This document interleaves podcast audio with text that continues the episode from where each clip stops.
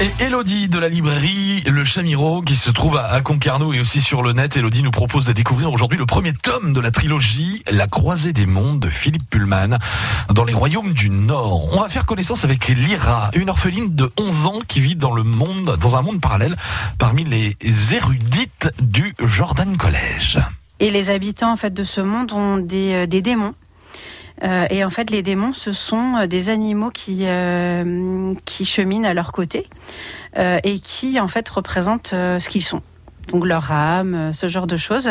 Donc Lyra, elle a un, elle a un démon qui s'appelle Pantélémon et qui n'est pas encore fixé, donc qui se transforme aussi bien en oiseau qu'en chat, qu'en chien, qu'en plusieurs animaux. Et euh, donc euh, voilà, s'il leur arrive quelque chose, l'humain le ressent. Et en fait, Lyra va partir à la, à la recherche de son meilleur ami qui a été kidnappé par ce qu'on appelle les enfourneurs, qui kidnappent les enfants pauvres. Et Lyra va, va suivre son, sa trace jusque dans les royaumes du Nord, où elle va rencontrer euh, un cheval, un ours en armure, pardon, euh, qui va l'aider dans sa quête, et elle va rencontrer les gitans aussi, qui eux aussi ont perdu des enfants, et on va découvrir pourquoi ces enfants ont été, ont été enlevés.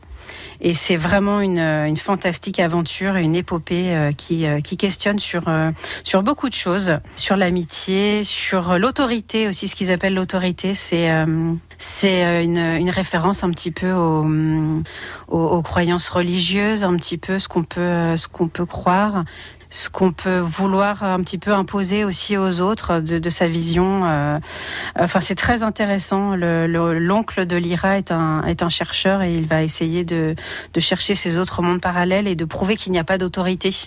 Donc, euh, il y a plusieurs lectures justement pour pour tous les âges. On peut commencer à lire ça à partir de 10 ans et les adultes y verront après une autre lecture.